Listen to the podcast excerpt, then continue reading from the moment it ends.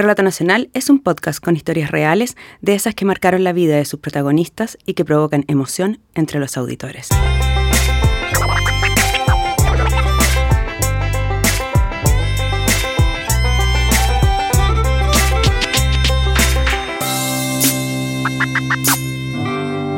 Hola, soy Nancy Castillo y el capítulo de Relato Nacional de hoy se llama La salvación de Oliver. Y es la historia de Oliver Collío, pero también la de muchos otros niños. Oliver, un joven de ascendencia mapuche, estudió en una escuela básica en el campo y la secundaria la realizó en un liceo donde ni sus profesores tenían fe en el futuro de sus estudiantes. Una de esas cientos de escuelas públicas que no son capaces de apoyar a sus estudiantes para romper el círculo de la pobreza. Frases como serás padre adolescente y tendrás que trabajar en lo que sea, fueron las que Oliver escuchó muchas veces en el liceo. En ese lugar, además, él fue víctima de bullying. Pero Oliver, como pocos en su liceo, logró romper el destino que parecía ya escrito. ¿Cómo se salvó? Para que la historia de Oliver fuera la historia de muchos, después de que Josefina Aguirre lo entrevistó, en Relato Nacional decidimos que el guionista Daniel Castro escribiera un cuento de no ficción y que Jerónimo Carolo lo leyera para ustedes. Esta es La salvación de Oliver Collío. Yo nací en Santiago en el 97 y a los cuatro años me vine con mi familia a Cholchol. Mi mamá y mi papá son oriundos de acá y cuando a mi abuelo le dio diabetes decidieron volver para cuidarlo. Acá fui primero a la escuela G41 que quedaba literalmente al lado de mi casa y a pesar de eso, o en realidad por eso, llegaba siempre tarde. Ahí pude estar hasta sexto básico porque por falta de matrículas la cerraron. A mi abuelo, al que le dio diabetes, le encantaban los caballos, así que desde chico aprendí a montar, pero siempre me caía. La última vez, el caballo se me cayó encima. Me disloqué el hombro y me aplastó las piernas y por muchos años no pude caminar bien. Por eso me comenzaron a decir chivo, como molestándome, porque caminaba en puntillas. Como mis papás estaban preocupados de llevar el pan a la casa, no tenían tiempo para ayudarme con eso, pero los cabros del liceo me ayudaron a caminar con estilo, porque según ellos caminaba como mariquita. Allá no pasaba nada con la ley de la equidad y esas cosas. Entonces eras mariquita o eras hombre. Aparte de mis amigos, todos los demás me molestaban. En las reuniones familiares mis primos me miraban feo y me decían, no, aquí viene el caballito, no sé. Iba a la casa de un amigo y la abuela me miraba y me decía, ¿este es fleto o qué? No te andí juntando con este que es fleto. Durante mucho tiempo la gente pensó que yo era homosexual por la forma en que yo caminaba, y además que mi voz nunca fue muy grave, siempre fue como más o menos aguda. Entonces eso tampoco ayudaba mucho a que la gente me tuviera respeto. Después, cuando me cambié al Liceo Agrícola James Mundell, fue peor todavía. Me fui para allá porque llegaron a la escuela hablando maravillas del liceo, que tenían sala de computación con internet y todo. Como era chico, no escuché a mis tíos que me decían que ahí estaban todos los cabros que los otros liceos votaban. Ya la primera semana me estaba peleando con alguien porque dejaban entrar a cualquiera a la sala y comenzaban a molestarnos y los profes, como estaban cansados, no hacían nada. Me agarré a peleas con el Juan, que al final me trató de enterrar un palo en el hombro y... pucha. Después, cuando comenzó la segunda, la tercera semana, los cabros le iban contando a todo el mundo que me pegó y que yo no sabía pelear. Y al final los cabros me buscaban pelea y me terminaban pegando. Lo peor es que al Juan los profes lo tenían en un altar, entonces nadie le decía nada. Y lo mismo pasaba con el Nacho, que era primo y vecino del Juan, que aparte de todo eso, pololeaba con su hermana. El Nacho iba en mi curso y en un recreo llegó, me pegó un aletazo con el codo y me caí. Tiré una mesa completa y todos ahí mirando. Él les pegaba a todos, era como un matón. Era mayor que nosotros entonces, igual era más alto, más musculoso, porque él hacía mucho ejercicio y solía desquitarse con nosotros. No sé, si los profes llamaban al apoderado del Nacho, siempre iba la abuela que le tiraba el moretón. ¿Cómo te explico? Le tiraba la oreja, le pegaba ahí, enfrente de los profes, y después él se desquitaba conmigo, se desquitaba con otros, porque él sabía que fui yo el que lo acusó o que fue mi amigo. Entonces él se dedicaba a pegarnos mucho. Una vez el Nacho con otros más me agarraron y me apagaron un cigarrillo en la ceja. Me quemaron y lo grabaron todo. Hasta el día de hoy tengo como recordatorio un hoyo en la ceja. Me la trato de tapar y cuando la gente se da cuenta, yo les tengo que decir que es una marca de nacimiento. Tuve muchas pesadillas, o sea, todavía a veces tengo pesadillas sobre eso. Traté de superarlo. Traté de conocer gente como profes o gente igual que yo que me ayudó. Ahora que entré en la universidad, igual conocí a otras personas. Yo pensé que era el único. A esa edad todos nos creemos únicos entonces. Me ayudaron bastante. Yo soy el primero de la familia que va a la universidad. Mi mamá llegó hasta segundo medio y de ahí no avanzó más porque salió a trabajar. Mi papá podría haber estudiado alguna ingeniería, pero como sus papás eran personas de campo, él tuvo que trabajar con mi abuelo codo a codo para llevar plata a la casa. Yo creo que llegué a la universidad por pura perseverancia, porque muchos profes creían que todos íbamos a terminar siendo padres adolescentes sin futuro. Entonces nos decían, cabros, hagan el servicio militar, porque por último les van a pagar un poco de plata y van a tener la ayuda del Estado y van a poder aspirar a una carrera militar. Por suerte, a mí me contactaron del PASE, o sea, del Programa de Acompañamiento y Acceso Efectivo a la Educación Superior. Un programa que algunas universidades en Chile diseñaron para incluir a personas como yo en sus clases. Personas que veníamos de escuelas y lugares impensados para llegar a la universidad éramos impensados, porque no nos enseñan lo que se enseña en los colegios privados del resto del país, y menos de los de la capital, Santiago. De mi liceo seleccionaron a unos cinco o siete. Fue raro igual, porque muchos profes no daban un peso por nosotros.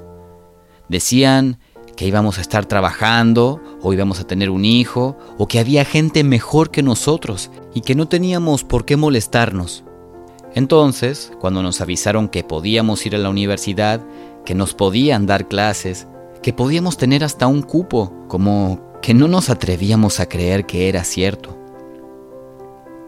Cuando llegaban de la Universidad de la Frontera, la católica o la mayor a hacernos charlas, nosotros les discutíamos que gente como nosotros no iba a llegar a la universidad, que eso era para gente con plata o gente que vivía en Santiago o en Temuco.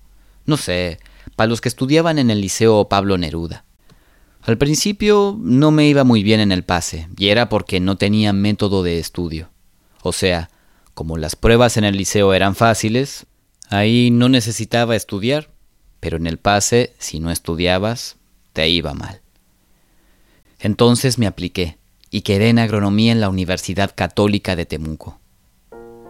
Ahí el primer año no me fue muy bien porque todos los días tenía que viajar cuatro horas desde mi casa en el campo hasta Temuco y de vuelta.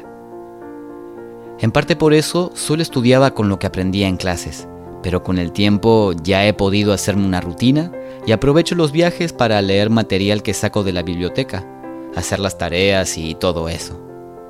Entonces, ya no es tiempo perdido, sino que son horas de estudio. Al final, he sido bastante afortunado, o sea, he sabido aprovechar las oportunidades que la vida me ha presentado. ¿Comprendes? Por eso, yo creo que llegué a conocer a la presidenta en el Palacio de la Moneda, que es algo que hasta el día de hoy me da ánimos cuando estoy desmotivado. En el fondo, creo que si aprovecho las oportunidades, puedo llegar muy lejos. No sé, para darte un ejemplo, te voy a contar lo que me pasó el año pasado. Estaba en el bachillerato Y me acuerdo que ese día salimos de la sala con una amiga que se llama Camila. Y ella tenía la costumbre de agarrarme del brazo y decirme, Oli, Oli, vamos a la cafetería. Oli, vamos a almorzar. Somos súper yuntas.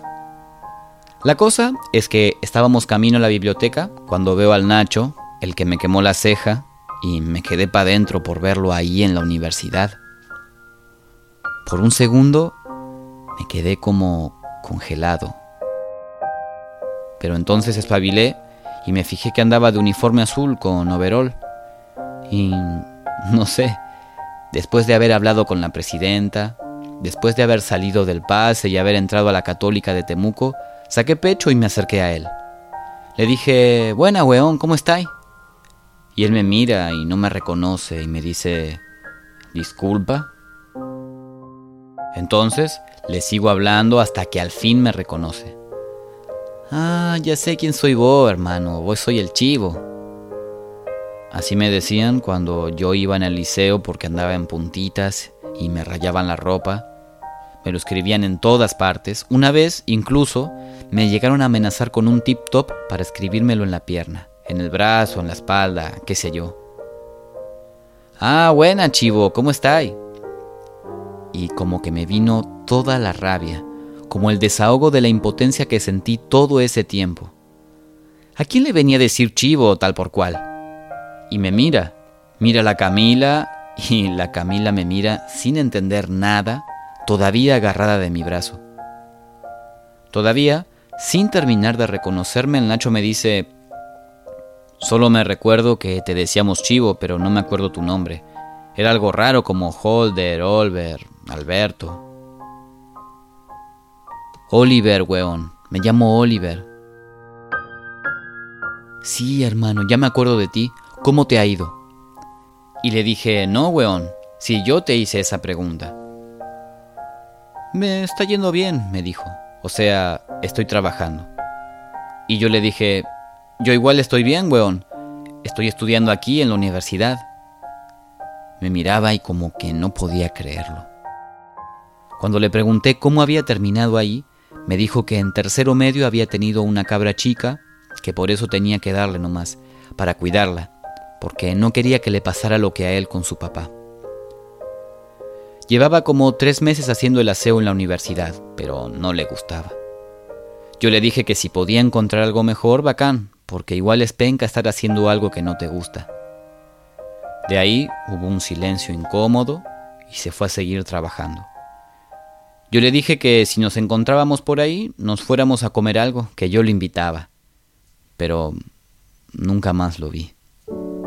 Fue raro igual, porque me acordaba de él como este matón abusador, pero cuando cachó que me estaba yendo bien, se alegró por mí. En mi imaginación, siempre pensaba que si me lo llegaba a encontrar, lo iba a humillar. Pero cuando me dijo que tenía una hija, pensé, ¿para qué? ¿Qué gano con eso? ¿Qué gano con decirle, oye, si yo ahora estoy estudiando y tú no? ¿Qué gano con decir eso? Nada. Si ya pasó, ya hice mi vida. Encontré la felicidad. Conocí a grandes personas y él fue como un...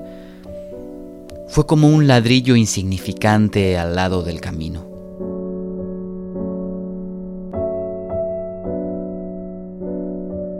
Oliver Collío continúa estudiando agronomía en la Universidad Católica de Temuco y en los veranos trabaja en el campo. Aquí es el propio Oliver quien cuenta el encuentro con el agresor de su infancia. Pensaba, pensaba hacer lo mismo, pensaba hacer algo así, pero que le doliera más, ¿cachai? Como mm, maltratarlo psicológicamente. Pero después dije, ¿por qué? Después cuando me dijo que tenía una hija, yo dije, ¿para qué? ¿Qué gano con eso? ¿Qué gano con qué gano con decirle, oye, si yo ahora estoy estudiando y tú no? ¿Qué gano con decir, qué gano con decir eso? Nada, pues, si ya pasó. Ya hice mi vida, encontré la felicidad, conocí grandes personas y él fue como un, fue como un ladrillo más en el muro. Fue, fue como diría Pink Floyd, another bring the wall, un, un, ladrillo en la pared, ¿cachai? un ladrillo insignificante al lado de otras cosas importantes que se han hecho.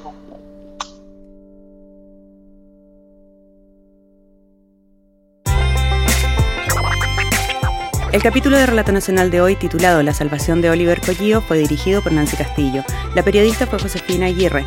El cuento de no ficción fue escrito por el guionista Daniel Castro y Jerónimo Carolo en la locución. La edición de audio en manos de Marcelo Cotton. Por la canción Impromptu in Blue, agradecemos a Kevin McLeod. Por Prelude número 11, 16 y 18 y That Kid in 4th Grade Who Really Liked the Denver Broncos, a Chris Zabriskie. Y a todos ustedes por escucharnos. Y recuerda, si te gusta nuestro trabajo, califícanos en Facebook, iTunes, Stitcher o SoundCloud. Si quieres escuchar más capítulos de Relato Nacional, ingresa a www.relatonacional.com.